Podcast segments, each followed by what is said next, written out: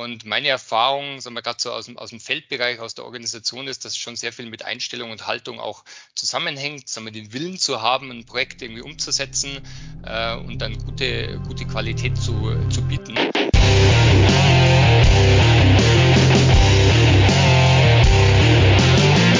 Herzlich willkommen, liebe Zuhörerinnen und Zuhörer, ähm, zur neuen Ausgabe und zwar zur 19. Ausgabe vom Podcast der Deutschen Gesellschaft für Online-Forschung zur Research Garage. Und ja, auch heute ähm, bin ich wieder in Begleitung von ähm, meinem Co-Moderator ähm, und Kollegen und Buddy ähm, Criminal in Mind, Florian Tress. Hallo Florian. Ja, hallo Christian. Äh, ja, auch ich freue mich wieder hier dabei zu sein. Wir sind uns wieder virtuell äh, zu, äh, zugeschalten. Einmal quer durch die Republik. Christian, du in Hamburg, ich in München. Ähm, aber ähm, so haben wir immer wieder die Gelegenheit, ähm, ja, einmal das ganze Bundesgebiet abzudecken und natürlich auch noch die Zuhörerinnen in der Schweiz und in Österreich nicht zu vergessen. Aber wir wollen gar nicht so lange um den heißen Brei rumreden, denn wir haben heute wieder einen spannenden Gast, Christian. Äh, genau, ja, auch heute haben wir wieder ähm, jemanden dabei, ähm, der uns äh, ja, für die nächsten, sagen wir mal, 45 bis 60 Minuten Rede und Antwort steht. Ähm, er war lange Zeit Managing, Managing Director bei der Schmiedel Marktforschung GmbH und letztendlich dann auch bei der Schlesinger Group in Germany und seit ja, gutem halben Jahr ist er jetzt Unit Director bei ähm, Shotmar Research Hub. Herzlich willkommen, Stefan Schmidt. Moin und Servus, ihr beiden. Ich freue mich, dass ich hier sein darf. Ja, sehr schön, dass das geklappt hat. Ähm, das ist ja ein interessantes Thema, was ihr da jetzt so gerade macht. Ne? Wir haben uns auch so vorher schon mal ein bisschen unterhalten, wir haben ein bisschen geguckt. Jetzt ist ein neues Abenteuer Schöttmer Research Hub. Ähm, ja, vielleicht magst du einmal ganz kurz erzählen, was ist Schöttmer Research Hub? Ja, der Schöttmer Research Hub bietet allen Marktforschungs- Interessierten, allen Marktforschungseinkäufern modularen Marktforschungssupport, der ein Stück weit unterhalb des, des Full-Service liegt, ähm, aber mehr bietet als so der klassische Feldservice oder Rekrutierungsservice. Ähm, alle, eben betrifft alle, die ja eigentlich genau wissen, was sie, was sie vorhaben, was sie tun wollen, wie sie forschen wollen, aber vielleicht nicht auch alle Mittel und alle Ressourcen äh, zur Verfügung haben. Kann sein, sozusagen das Know-how ein Stück weit fehlt für einzelne Module, äh, kann aber auch sein, dass ganz schlicht irgendwie zeitliche Ressourcen fehlen. Und ähm, das, das Spannende daran ist eben, dass es mehr bietet als so der klassische Feldservice. Also ich bin da so ein bisschen in der Marktforschungswelt sozialisiert worden, als es so ganz klassisch noch Full Service und Feldservice äh, getrennt wurde. Und äh, der Stadt Research hat blickt so ein bisschen dazwischen, bietet eben mehr als den, den Feldservice, ähm, aber bietet ein modulareres Angebot, als es jetzt, sagen wir so, ein klassisches Full Service Angebot bietet. Ja, also so eine Art, so eine Art Nische zwischen, zwischen Feld Only und ähm, alles inklusive. Ist das so ungefähr richtig verstanden? Mhm. So richtig, ja. ja. Und ja. ist so ein bisschen aus der Beobachtung entstanden, dass es ja immer mehr Nachfrager gibt, die eben nicht den klassischen Full-Service äh, anfragen, die eben so ein Stück weit selbst machen, vielleicht auch klassisch aus der Do-it-yourself-Anforderung heraus äh, und die dann an uns die, äh, die Anforderung gestellt haben, man könnte nicht mal oder äh, kann man nicht mal nur haben. Und äh, daraus ist die Idee entstanden, so eben dann nicht mal nur das irgendwie anzubieten äh, und ähm, auch was sozusagen unterhalb des, des klassischen Full-Service zu bieten. Mhm, mhm, mhm. Und wer ist dann so ein Nachfrager? Also, das kann, kann ich mir da vorstellen? Ja, das kann äh, ganz äh, tatsächlich ganz unterschiedlich. Das können ähm, Endkunden sein, die eben in Do-it-yourself-Projekten, ich sage jetzt mal, gefangen sind äh, und dann ein Stück weit die zeitlichen Ressourcen fehlen. Das ist bei Endkunden oftmals das Thema. Es können auch Endkunden sein, die jetzt neue Nachfrager im Unternehmen haben, wie jetzt, äh, wie jetzt UX-Forscher, die, die grundsätzlich der Betriebsmarktforscher irgendwie kanalisieren will, aber ja auch nicht so recht die zeitlichen Ressourcen hat aufgrund der anderen Beratungsaufträge, die er, äh, die er so auf dem Tisch hat, dass er da jemand sucht, der sozusagen den internen Kollegen hilft. Es sind Werbeagenturen, äh, Unternehmensberatungen, die ein Stück weit natürlich die Konzeption selbst machen, aber dann sowohl was Know-how als zeitliche Ressourcen betrifft, Unterstützung brauchen.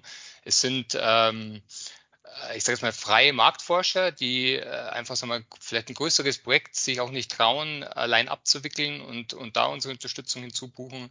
Es sind auch andere Marktforschungsinstitute, ähm, äh, die einfach mal vielleicht einen zeitlichen Engpass haben oder die vielleicht ihre, ihre Organisationskapazitäten so ein bisschen rational, zu stark rationalisiert haben, die dann sagen, okay, wir buchen, äh, wir buchen dann bei euch mal Unterstützung dazu. Ja, du hast, was ich spannend finde, war, was du an, im Intro gesagt hast, das ist eigentlich für Leute, die schon relativ genau wissen wollen, was sie tun. Ähm, das, das, klingt für mich jetzt, und korrigiere mich bitte, wenn das jetzt falsch verstanden wurde, ähm, das klingt so ein bisschen so von wegen, oh, okay, ähm, also da hat schon jemand einen Bedarf, der ist auch klar definiert. Ähm, und ihr helft dann sozusagen diesen Bedarf zu deckeln, aber nicht so sehr dabei, den Bedarf zu, zu ermitteln, weil aus meiner Erfahrung ist das halt auch manchmal so tatsächlich erstmal so die erste große Diskussion, die man hat, ne? Auftragsklärung oder Scoping mhm. oder wie man das auch immer, mhm. im, im, immer nennt. Wäre das dann sozusagen dann eher so was, wo ihr sagen würde, nee, da müsstet ihr jetzt in die Full-Service-Linie gehen und nicht in die, in die Hub-Linie oder wie kann man sich das vorstellen?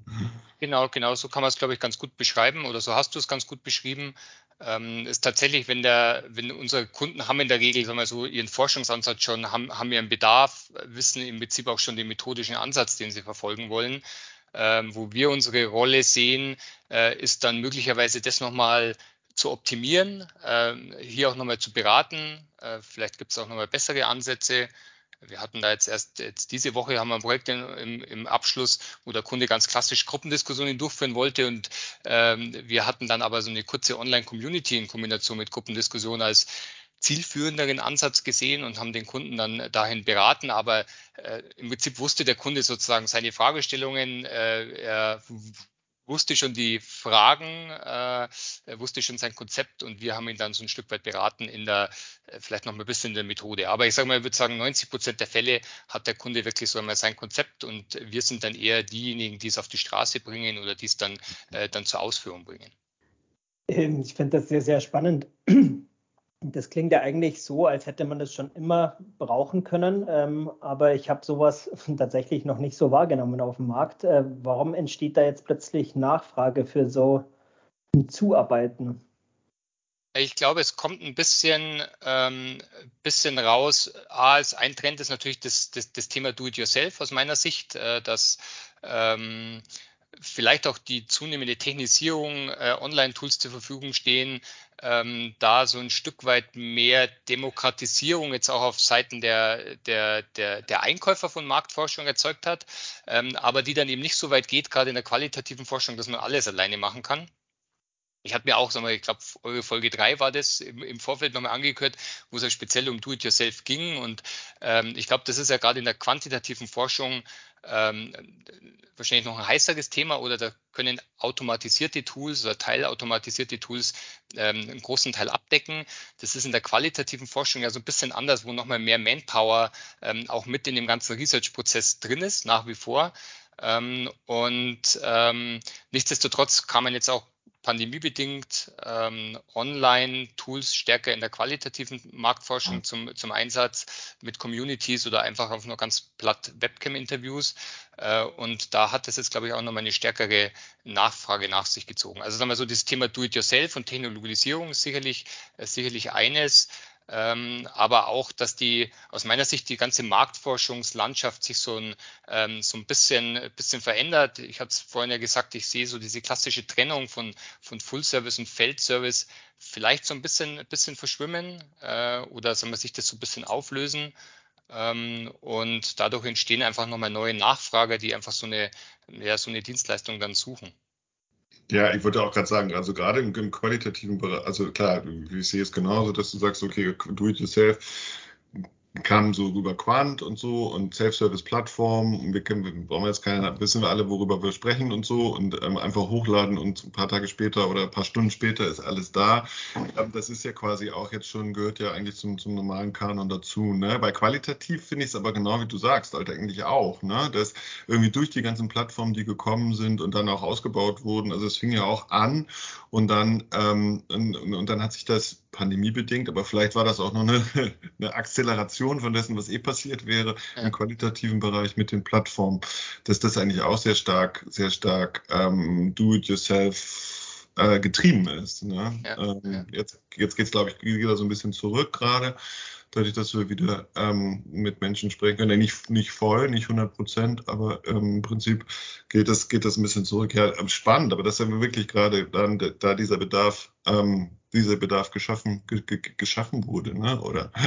Ja, und das ist, glaube ich, liegt so ein bisschen ja, also eine, liegt so ein bisschen ja so knapp über dem, über dem Feldservice. Ich meine, sagen wir so klassischen Feldservice, ich glaube, den hat man schon immer auch, ähm, auch bekommen, ähm, wo man sagt, okay, ich brauche jetzt mal einfach zwei Gruppendiskussionen rekrutiert. Das wird vielleicht jetzt, sagen wir, dadurch, dass Webcam-Gruppendiskussionen oder Online-Tools etabliert sind, nochmal einfacher, weil in der Vergangenheit war man dann doch sehr stark an, ja, noch an Teststudios, an, an, an physische Ressourcen gebunden. Das hat sich ein bisschen erweitert.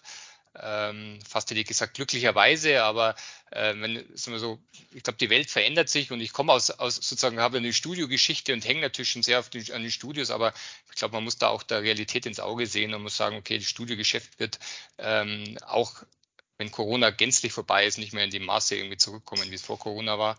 Das heißt, man, man, Kunden sind flexibler geworden. Man kann heute Gruppen über Teams, über Zoom organisieren äh, und muss kein, kein Teststudio mehr buchen. Aber was natürlich noch bleibt, ist, äh, ich brauche irgendwie einen Forscher. Ich brauche der äh, mit den Probanden, die die Interviews, die Gruppen durchführt, der sie dann analysiert, ähm, der sozusagen die richtigen Interpretationen trifft. Und da ist ja nach wie vor die qualitative Forschung schon noch sehr personalintensiv. Und wenn ich da nicht die richtigen Ressourcen habe, ähm, dann, dann wird das Projekt nicht funktionieren und das wollen wir eben so bündeln. Und das sehe ich jetzt so im klassischen Studiobetrieb nicht. Die sind eben sehr gut beim, mhm. beim Rekrutieren, beim Organisieren, aber was so den forscherischen Teil betrifft, ähm, da ähm, ist sozusagen das nicht den Steckenpferd und so ein bisschen in die Nische, das wollen wir mit ergänzen im Research Hub. Mhm, mh, mh.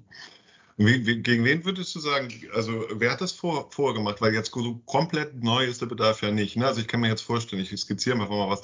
Es war schon so, es gab schon so kleinere sagen wir mal, jetzt nicht Vollservice-Qual-Institut, aber so kleinere Firmen, die, ähm, die vielleicht, da sind vielleicht so fünf bis zehn Leute oder so, und die ja genau das äh, auch jetzt zum qualitativen Bereich oft, oft, oft, oft gemacht haben. Ne? Also kein eigenes Feld, keine eigene Räume, aber im Prinzip die marktforscherischen Sachverstand ohne Feld. Ist das so der Weg, wo, äh, oder ist das so das Feld, wo, wo, wo Research Hub eigentlich dann auch, ähm, da, also da, da, da reingeht quasi? Also so quasi als, also wo ist euer Wettbewerb, wenn man das mal so äh, fragen darf? Ja, es sind, glaube ich, aus, aus meiner Sicht zwei, zwei Dinge. Das eine natürlich schon ein Stück weit die, sagen wir, die klassischen Feld- und Studioanbieter, weil wir natürlich auch sagen wir, die Logistik im Projekt organisieren wollen oder organisieren können. Ähm, und das andere sind die, ich nenne es mal vielleicht freien Berater oder kleinen Institute, mhm. ähm, die diesen Beratungsteil hatten und vielleicht das Feld auch, ähm, auch mitorganisiert haben oder in Zusammenarbeit mit den Studios mitorganisiert haben. Mhm. Was bei uns vielleicht so ein bisschen der, der Unterschied ist, dass wir sagen wir, ein eigenes sagen wir, Operations-Team auch haben haben äh, und sozusagen das eigene Research-Team haben und damit so ein bisschen beide Welten zusammenbringen. Einerseits die, diese ganze Logistik äh, organisieren können und auf der anderen Seite aber auch sagen wir, den, den, den forscherischen Teil mit, mit einbringen können, in dem Maße, wie es eben benötigt wird im Projekt. Aber sagen wir so, die zwei, ja, sind schon so ein bisschen, und da gibt es sicherlich Überschneidungen, wo ja. man sagt, äh, ja, da, da, da gibt es dann auch Überlappungen oder da sagen wir, stehen wir auch unmittelbar im Wettbewerb, äh, weil so oftmals ist die Welt natürlich jetzt auch nicht so schwarz und weiß, dass die einen nur das eine machen und die anderen nur das andere, sondern die, die bewegen sich dann vielleicht auch in ähnlichen Gewässern, wie, wie wir im Moment unterwegs sind. Mhm. Mal so eine andere Richtung gefragt, ähm, äh, an welchem Punkt hört ihr auf? Also wo endet bei euch der Selbstverständnis? Was macht ihr nicht mehr? Also wenn es sehr stark in die Beratung geht oder wie, wie Christian gerade gesagt hat, wenn sozusagen dieser, dieser Scope noch nicht äh, wirklich festgelegt ist, wenn noch nicht klar ist, sagen wir so, wo, welche Methoden im Einsatz kommen, sagen wir so, wirklich dann Beratung in Bezug auf als Markenführung, Werbeforschung und so weiter relevant ist, äh, dann hört es bei uns auf oder sagen wir, setzt dann zu weit vorne an, so muss man vielleicht besser sagen. Und ähm, dann sagen wir so, würde das sagen wir, in die Full-Service-Schiene gehen ähm, und dann nicht bei uns im, im, im, Hub landen. Also wir sehen uns mehr so sagen wir, in der, ja, in der wirklich operativen Ausführung und in der Logistik und das eben ein Stück weit erweitert. Ähm, was dann für mich so die, die nächste Frage ist, ein bisschen so, wie unterscheidet man sich in dem Bereich? Also jetzt seid ihr noch die, die Ersten, sage ich mal, die sowas machen, aber wenn stellen wir uns vor, es gibt ganz viele Research Hubs. Äh, wo ist da unter Differenzierungspotenzial in dem Bereich, wenn man praktisch nur eine Umsetzung macht, nicht konzeptionell mitarbeitet? Ähm, ja, das kann natürlich, sagen wir so, wenn es da mehrere gibt und äh, sagen wir, sich das, äh, das etabliert, sagen wir, kann ja von verschiedenen Seiten kommen, ähm, dann ist es sicherlich über die, sagen wir, ähnlich wie es, also es ist ein Stück weit MeToo, muss man dann sagen, äh, was, was sicherlich äh, auch andere auch können. Wir haben jetzt keine Differenzierung über besondere Methoden oder besondere äh, Tools, sondern Differenzierung ist aus meiner Sicht dann ein Stück weit über die, über die Haltung, über die Einstellung äh, im, im, im Team. Ähm, und meine Erfahrung, sagen wir gerade so aus dem, aus dem Feldbereich, aus der Organisation ist, dass schon sehr viel mit Einstellung und Haltung auch zusammenhängt, sagen wir, den Willen zu haben, ein Projekt irgendwie umzusetzen äh, und dann gute, gute Qualität zu, zu bieten. Äh, und die Fäden, die sich dann in so einem Projekt ja, zum Teil mal so lose irgendwo finden, dann auch bestmöglich zu, ähm, zu verbündeln und, und, und, und zu verbinden. Dieses ganze Thema ähm, Research Hub hat sich für mich jetzt alles sehr nach einmaliger Bedarf, kurzfristiger Bedarf in einem einzelnen Projekt angehört, äh, sehr stark nach Ad-Hoc-Geschäft. Ähm, habt ihr langfristige Kundenbeziehungen oder habt ihr tatsächlich sehr viel spontanes, schnelles Ad-Hoc-Geschäft? Ja. Ähm, ja, also mit der Research Hub, den Schöpfer Research Hub gibt es jetzt seit 2021, mhm. also wir sind da relativ äh, junger Markt, aber es gibt äh, jetzt keine, sagen wir, keine Kunden im Sinne von, sagen wir, die kontinuierliche Studien bei uns buchen. Es gibt äh, mhm kontinuierliche sagen wir, Kunden, Stammkunden, die uns irgendwie regelmäßig buchen, ähm, aus ganz, äh, ganz sagen wir, unterschiedlichen Bereichen, welche die so dieses klassische Setting mit äh, jetzt Feldorganisation plus Moderation, Analyse bei uns buchen. Es gibt auch welche, die uns nur unsere Moderationsservices in Anspruch nehmen. Ähm, und die das natürlich schätzen, dass sie, wenn sie zu uns kommen, immer auch eine Moderationslösung bekommen. Das ist vielleicht so ein bisschen anders als in der Zusammenarbeit mit, mit freien Moderatoren. Die muss man dann auch natürlich irgendwie die Verfügbarkeiten selbst, äh, selbst treffen. Und das ist so ein Service, den wir übernehmen. Und sagt, wenn man zu uns kommt, bekommt man dann auch einen Moderator oder wir können den passenden Moderator finden. Ähm, und da gibt es jetzt schon sagen wir, einige Kunden, die das schätzen gelernt haben, die uns auch regelmäßig buchen, aber wir haben jetzt keinen, ich würde mal sagen, keinen Kunden, der bei uns ein Tracking bucht oder äh, ähnliches, was dann kontinuierlich ist. Leider. Kein, kein Syndicated Business.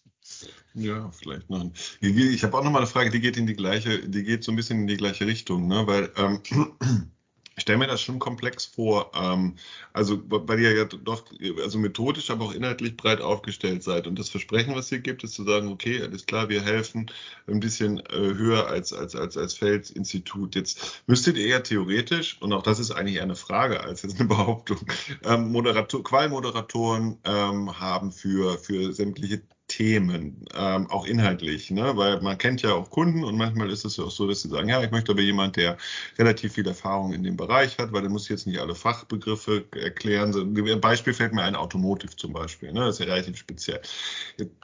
Dann müsstet ihr ja eigentlich relativ viele Leute, sagen wir mal, kennen und die müssen ja schon mal die Bereitschaft signalisiert haben, mit bei euch dann sozusagen zu arbeiten, weil sonst könntet ihr ja das Versprechen gar nicht einlösen, ne? Oder? Ist das richtig?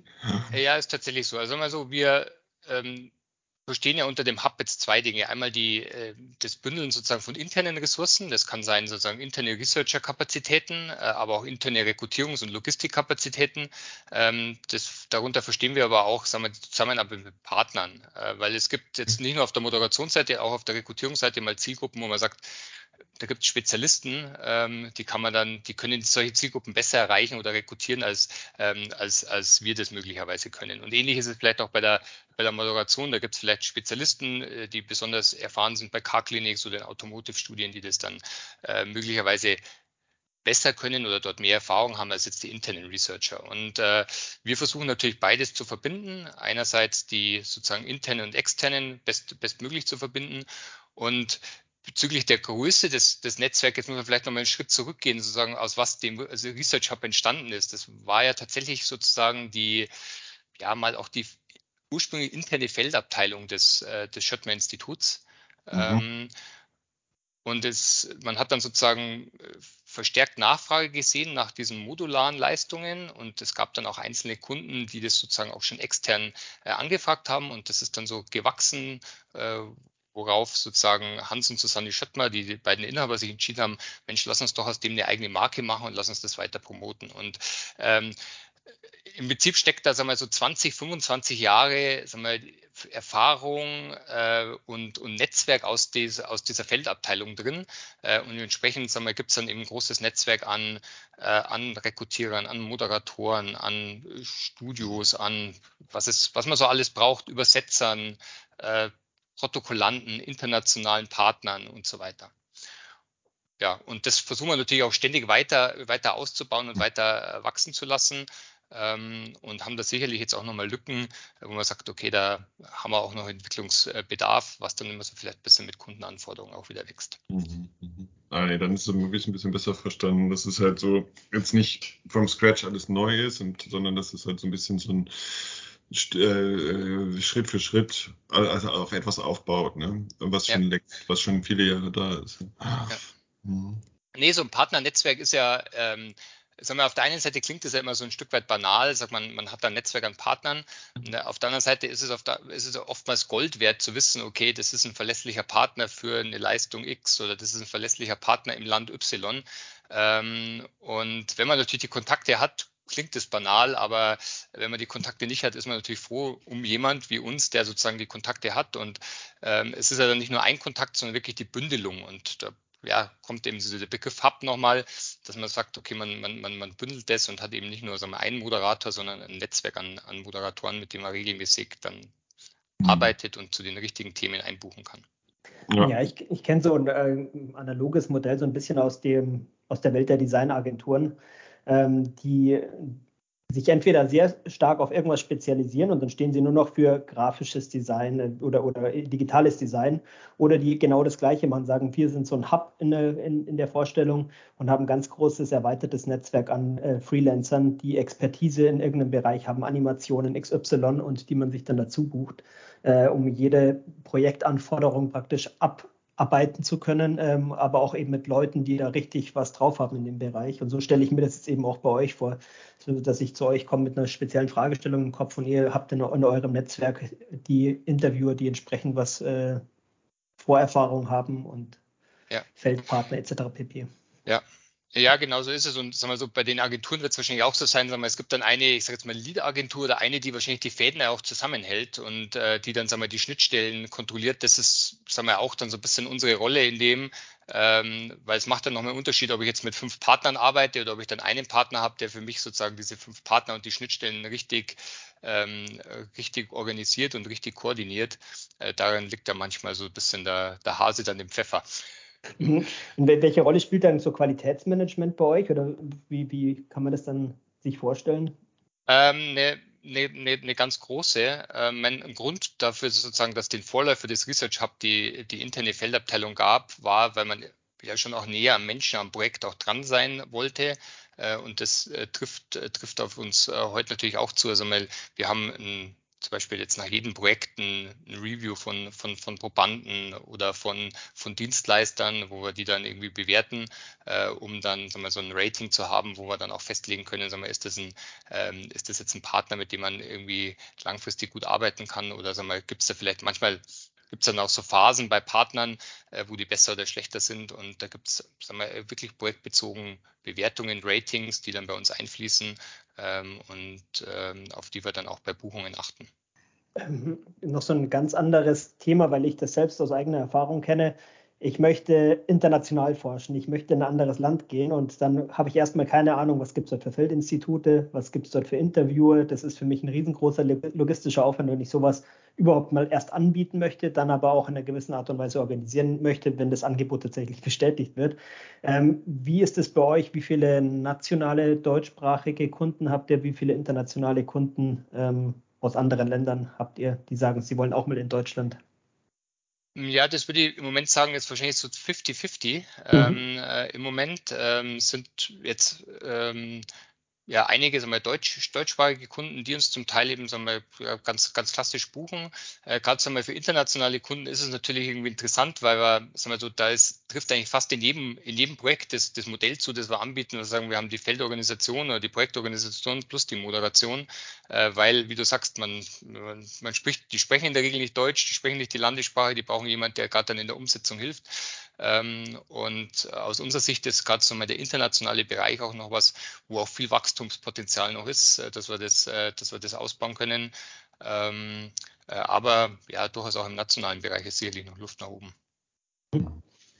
Das, das scheint mir jetzt wirklich so eine Art ähm, veränderte, verändertes Marktumfeld zu sein. Ne? Weil, weil ähm, ich meine, bin ja auch schon ein paar, paar Jahre dabei, aber früher gab es halt wirklich auch in Deutschland so spezialisierte Agenturen für den Qualbereich, die eigentlich, sagen wir mal, 80 Prozent ihres Revenues dadurch generiert haben, dass sie der deutsche Partner waren von internationalen Agenturen sozusagen. Also nicht organisation, organisationsmäßig verbunden, nicht als Unterfirma, sondern einfach als Partner. Ähm, ich weiß nicht, gibt's, die gibt es wahrscheinlich dann nicht mehr, ne? oder?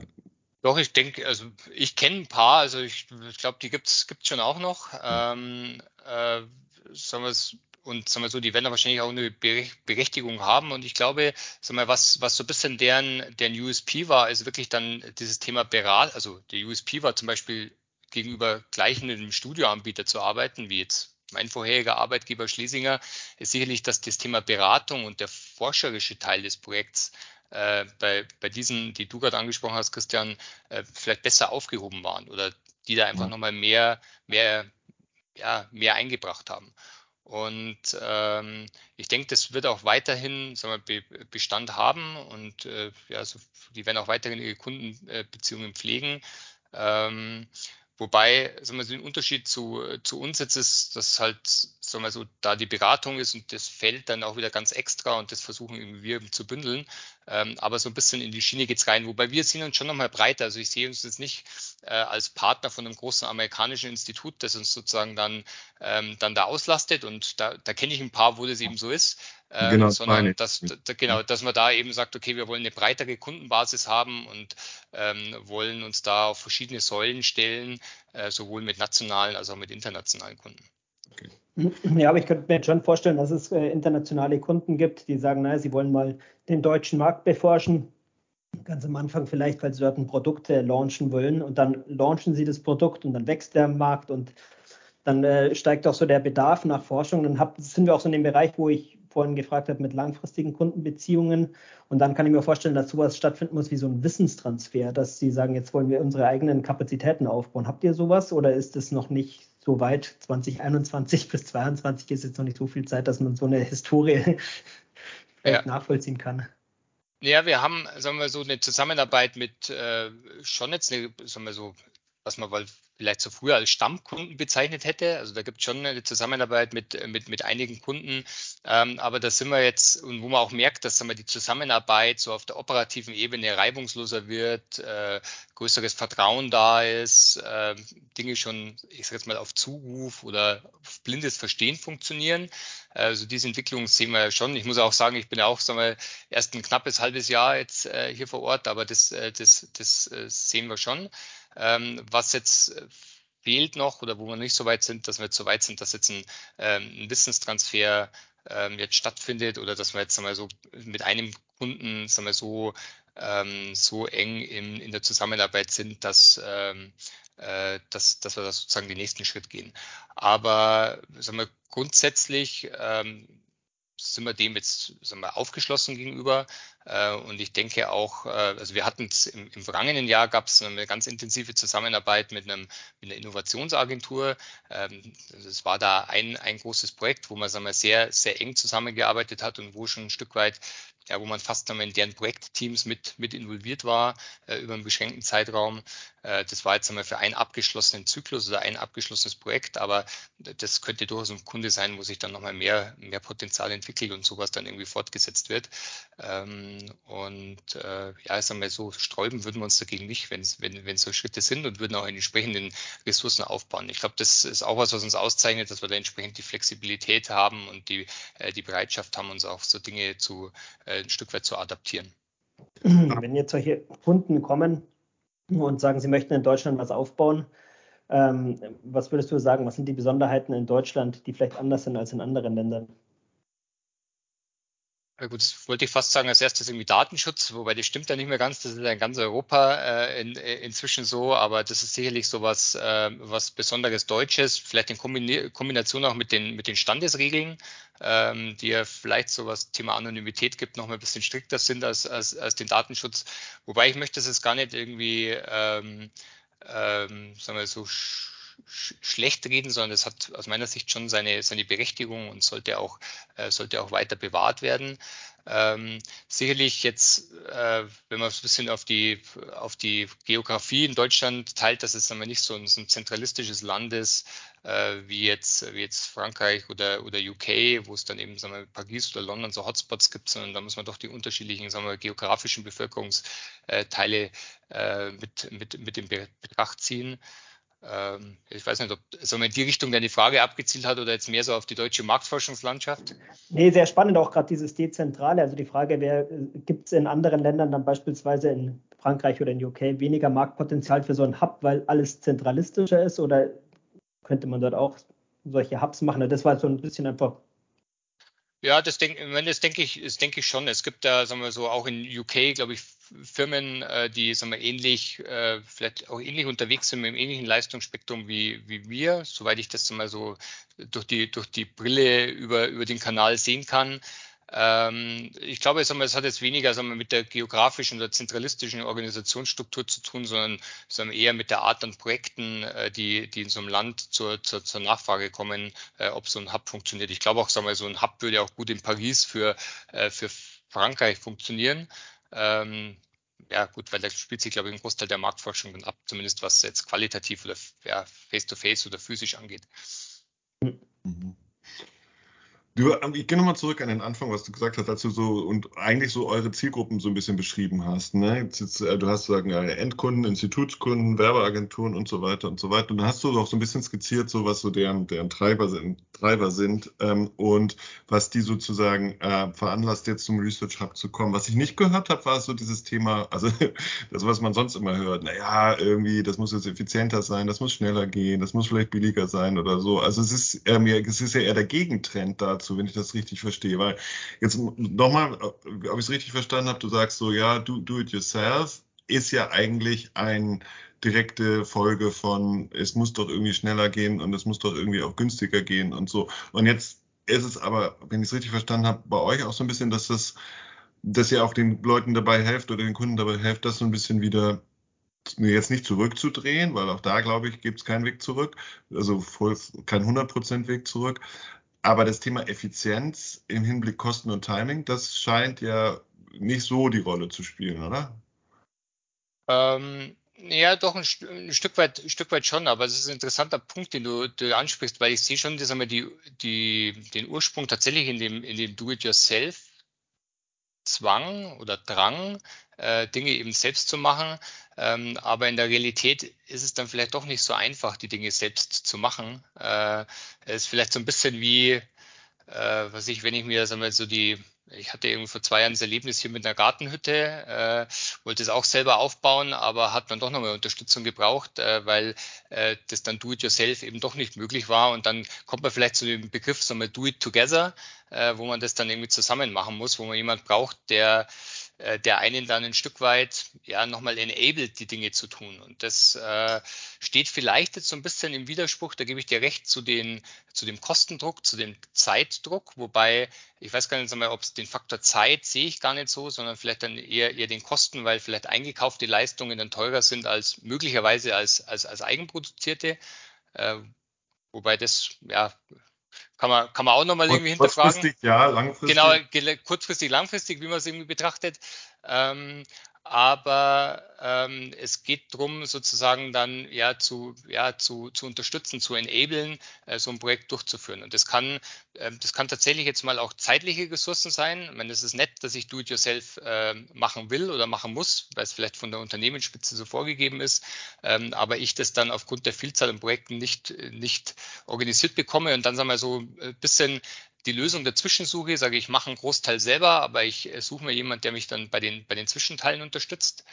so wie es dann bei meiner Gartenhütte war. Mhm, mhm. äh, und ähm, äh, oder ich suche mir jemand, der sag mal, die Dinge abdeckt, die ich vielleicht auch nicht kann. Ich meine, es ist äh, mhm. äh, nicht jeder Marktforscher ist vielleicht ein begnadeter Moderator äh, oder äh, und, und äh, ist vielleicht bei dem Thema nicht, äh, gerade haben wir über sagen wir, Moderatoren zu unterschiedlichen Themen, Fragestellungen gesprochen, ist da vielleicht nicht die ideale Besetzung äh, und sucht sich dann jemand, der ihn dabei, dabei unterstützt. Also es ist dann mhm. ja tatsächlich so ein bisschen do it together, was da draus wird oder ja jemand die Dinge abzunehmen, die er nicht machen kann oder nicht machen ja. ja, interessant. Ähm, das würde für mich aber in der, in der letzten Konsequenz auch wieder heißen, naja, okay, jetzt, also gehen wir mal in den Quantbereich, es gibt unterschiedliche Plattformen, Do-it-yourself-Plattformen, von, von einfach bis nicht so einfach und also mit Tiefe und nicht so viel Tiefe. Ähm, das heißt, die, die, Leute, die ihr dann sozusagen da einsetzen würdet, um dabei zu helfen, die Gartenhütte aufzubauen, ähm, der muss sich ja mit dem Modell oder zumindest mit dem Hersteller der Gartenhütte auskennen. Sonst kann er ja nicht helfen. Und das ja, ist ja also, schon, schon sehr technologisch, wenn ich an die ganzen Plattformen denke. Ne? Ja, ja, also ich glaube, da, ja, das geht dann wahrscheinlich auch einen Schritt zu weit zu dem, was wir, okay. was wir leisten können.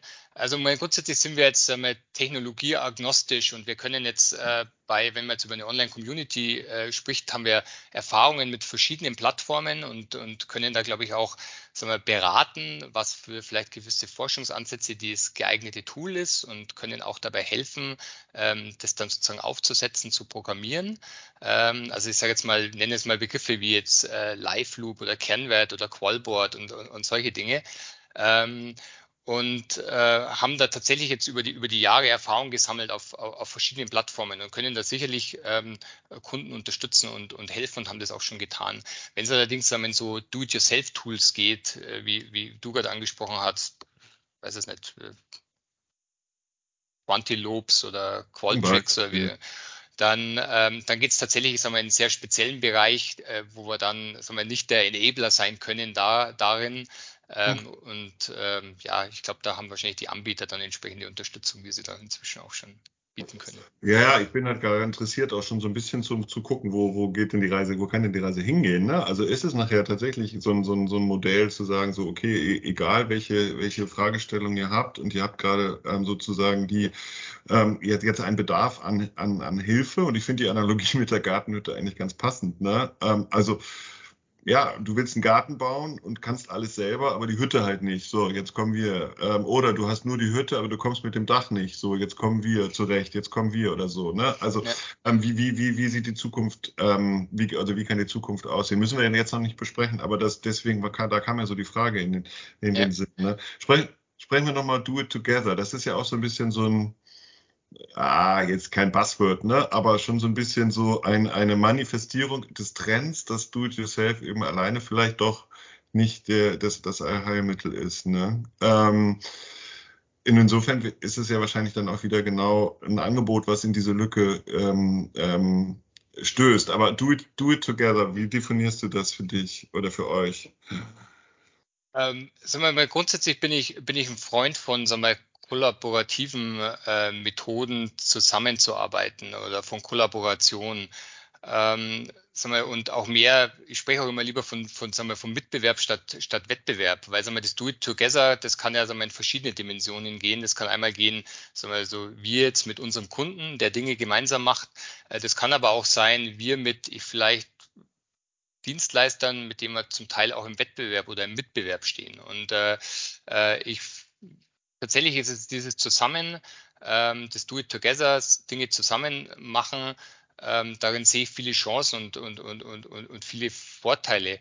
Und äh, da bin ich auch ganz froh, dass sich so ein bisschen die Marktforschung, finde ich, in den letzten 10, 15 Jahren auch, auch gewandelt hat und äh, da man durchaus offener ist zu, zu kollaborieren, zusammenzuarbeiten, als das noch, äh, noch früher war. Und äh, grundsätzlich sehe ich da jetzt tatsächlich eine große, eine große Chance für, ähm, für, für, für, für verschiedene Bereiche. Also zum, zum, zum Beispiel, ich kann mich noch mal erinnern, wir wollten mal, sagen wir so, vor 20 Jahren irgendwie in der Studiolandschaft einfach einen größeren Austausch haben. Das hat damals nicht funktioniert. Da war, war jeder, war jeder, sagen wir so, hat jeder die Schotten dicht gemacht. Heute gibt's äh, gibt's einen Verband äh, oder eine, eine Interessensgemeinschaft, die ist sogar im ADM organisiert. Äh, die Studiobetreiber tauschen sich untereinander aus. Ähm, kooperieren auch zum Teil untereinander und ich denke, das ist ein ganz, äh, ganz, ganz wichtiger Prozess. Und ähnlich sehe ich es äh, jetzt auch äh, in der Zusammenarbeit, sagen wir so, ich habe vorhin beschrieben, früher gab es die ganz scharfe Trennung zwischen Full Service und, äh, und Feldservice und ich kann mich schon erinnern in meiner Vergangenheit, das wurde auch kritisch beäugt, was jetzt so ein Felddienstleister denn an, an Marktforschungsservices anbietet und ähm, ob er denn möglicherweise in, in Konkurrenz geht. Wobei für mich war das immer so ein bisschen ähm, ja, eine schiefe Betrachtungsweise, weil ich glaube, als Felddienstleister, selbst wenn wir mit dem Endkunden gearbeitet haben, dann konnten wir nicht so äh, in Konkurrenz gehen zu einem renommierten Institut, weil wir gar nicht die Tools, die Beratungskompetenz, die Analysefähigkeiten haben. Ähm, und der Kunde hat uns dann eben angefragt für Leistungen, die er halt speziell bei uns wollte, vielleicht im Rahmen eines Do-it-yourself-Projekts. Und ich, ich habe das immer so ein bisschen verglichen mit, wenn ich mit meiner Frau einen schönen Abend haben will, dann gehen wir vielleicht auch mal in ein Sterne-Restaurant, ähm, aber wir gehen genauso vielleicht mal in die Burgerbude um die Ecke und, und, und essen dann mit den Fingern irgendwie Fritten und, und Burger. Äh, und grundsätzlich, sagen wir so, sind wir vielleicht potenzieller Kundenstamm für die Sterne-Restaurant und genauso für die Frittenbude. Und äh, aber das ist dann doch so anlassbezogen. Und so ähnlich sehe ich es auch in den Instituten, dass man sich da weniger ähm, ja, zwischen Instituten, den verschiedenen Dienstleistern in der Marktforschung weniger kritisch, kritisch beäugt und vielleicht also ein bisschen die Pfunde sichert, sondern jeder sich auf seine Stärken konzentriert und dann, glaube ich, sagen wir, kommt am meisten für den Kunden raus. Mhm. Und dieses Do It Together, dieser Gedanke ist total neu für mich, muss ich zugeben. Ich finde es aber total spannend, dieses Kollaborative. Äh, ist auch gar keine Frage, ist einfach nur so eine, so eine Beobachtung, was mir gerade durch den Kopf durchgeht. Weil ich das Gefühl habe, so dieses Kollaborative, man bringt irgendwas mit in ein Projekt, das keine Commodity ist. Und eigentlich wollten wir ja alle weg in der Marktforschung von diesen Commodities, dass alles irgendwie nur noch abgerufen wird und man sich nur noch über den Preis differenziert, nicht nur in der Marktforschung, überall anders auch. Aber aber dieses Kollaborative ist gleichzeitig so unheimlich schwer, finde ich, zu vermarkten. Oder man muss irgendwie sagen, was zeichnet mich als Kollaborateur aus gegenüber allen anderen, die da kollaborationswillig sind und was kann ich mitbringen, was die anderen nicht mitbringen können. Ich finde, das dreht so ein bisschen die Fragestellung um, wie man sich als Forscher auf dem Markt für Forschung präsentiert. Ja, in, in, in, der Tat, weil jeder natürlich, sagen wir mal so, seine, seine originären Expertise natürlich in den Vordergrund äh, rückt und sich darüber natürlich auch differenzieren will. Und sagen wir, den Kollaborator, den könnte ja sozusagen der, äh, der Kunde auch beim, über den Wettbewerber kaufen, sagen wir mal so.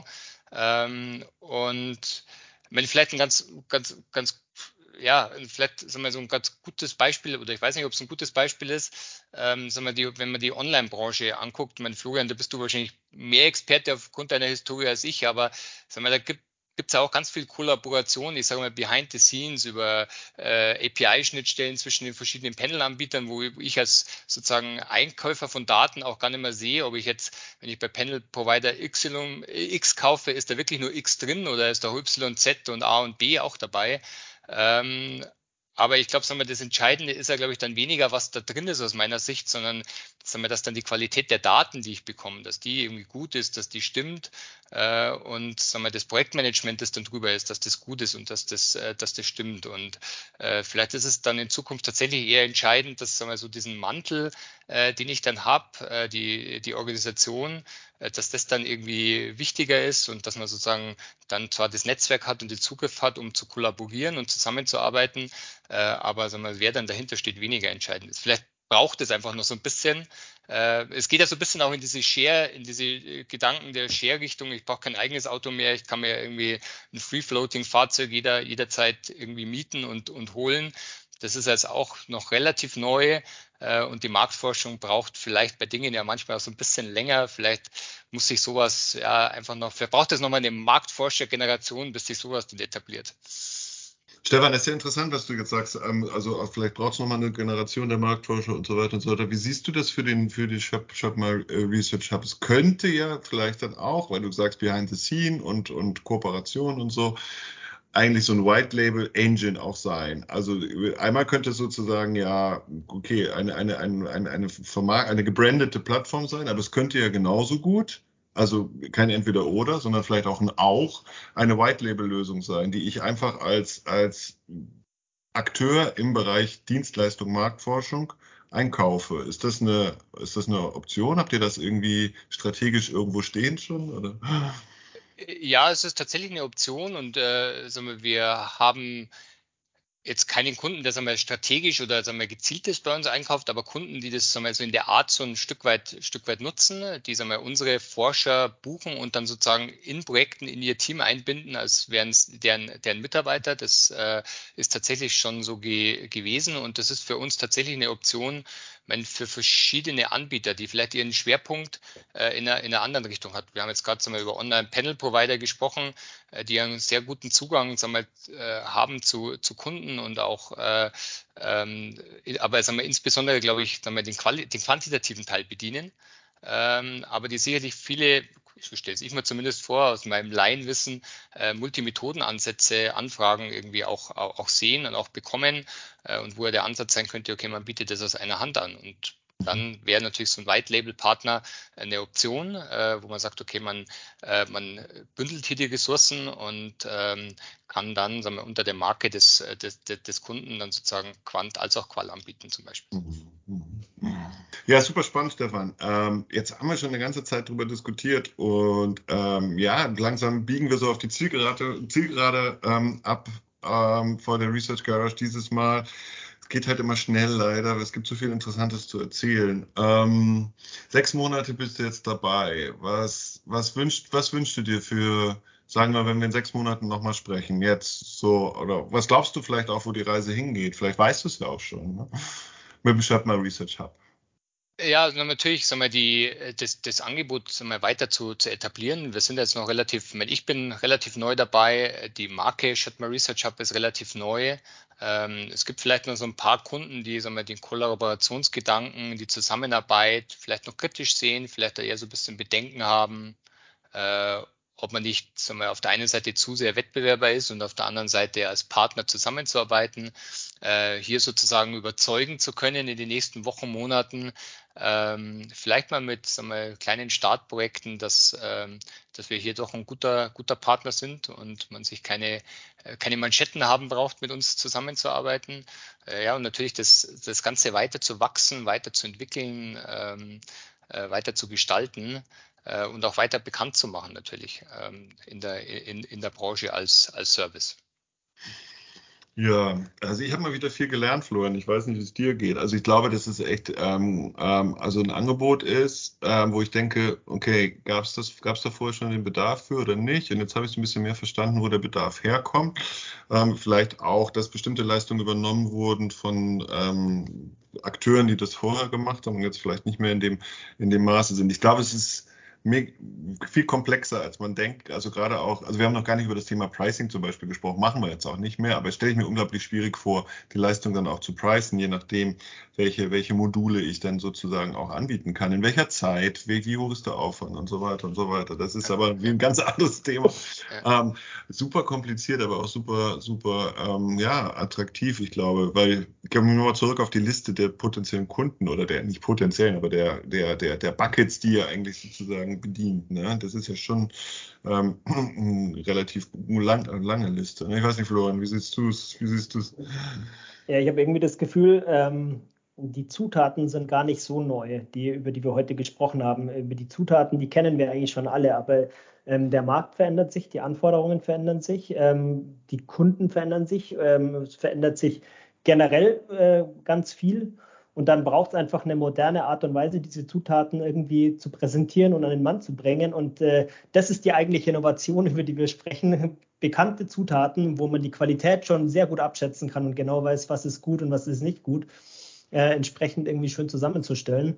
Und vielleicht auch gerade mal für einen Kunden, der nicht so eine gute Marktübersicht hat und nicht weiß, was ist eine faule Zitrone und welche Zitrone ist gut, sondern ähm, ja, äh, total spannend, äh, hat mir eine total neue Sicht auf, auf den Markt äh, geöffnet und wo die Reise auch hingeht. Ich kann mir sehr gut vorstellen, dass der Bedarf nach solchen Scouts in einem Markt äh, ja, immer wichtiger wird.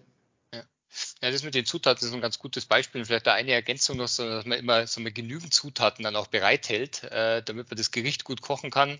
Äh, das ist vielleicht noch, äh, noch ein Thema, nicht, dass es uns so geht wie vor ein paar Wochen, dass dann irgendwie das Mehl knapp wird, sondern dass dann immer genügend im, im, im Regal steht. Das ist, glaube ich, tatsächlich noch so eine, so eine, so eine Aufgabe und meine, ich habe das, da vielleicht ist nur ein, sagen wir so, wie, wie, vielleicht eine, eine Ableitung, irgendwie, wie kam ich denn überhaupt dann irgendwie zu der, zu der Position? Und ich kam eben mit den Schöttmaster in Kontakt, nachdem ich da letztes Jahr aus, äh, bei, bei Schlesinger ausgeschieden sind und habe tatsächlich sagen wir, das Angebot äh, als mir das vorgestellt wurde, dann im Kopf gehabt, okay, es gab tatsächlich in meiner alten Position einige, äh, einige Projekte, einige Anfragen, wo wir nicht genau wussten, was wir damit tun sollen, weil es eben sagen wir, so ein bisschen über unser Leistungsspektrum hinausgeht. Äh, und anders kann ich mir das genauso auch im Full-Service-Institut vorstellen, dass die da wahrscheinlich auch nicht genau wissen, was sie damit tun sollen, weil es eigentlich so ein bisschen unter ihren.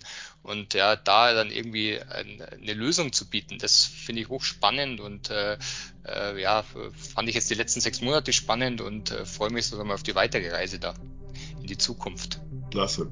Das ist doch ein schönes Schlusswort. Dann ähm, viel Glück auf der Reise. Ähm, war schön, dich hier bei uns zu haben in der Research Garage. Stefan, vielen, vielen Dank für deine, deine Auskunft. Perfekt. Ähm, vielen Dank und danke euch beiden. Super. Bis bald. Danke. Danke. Tschüss. Tschüss.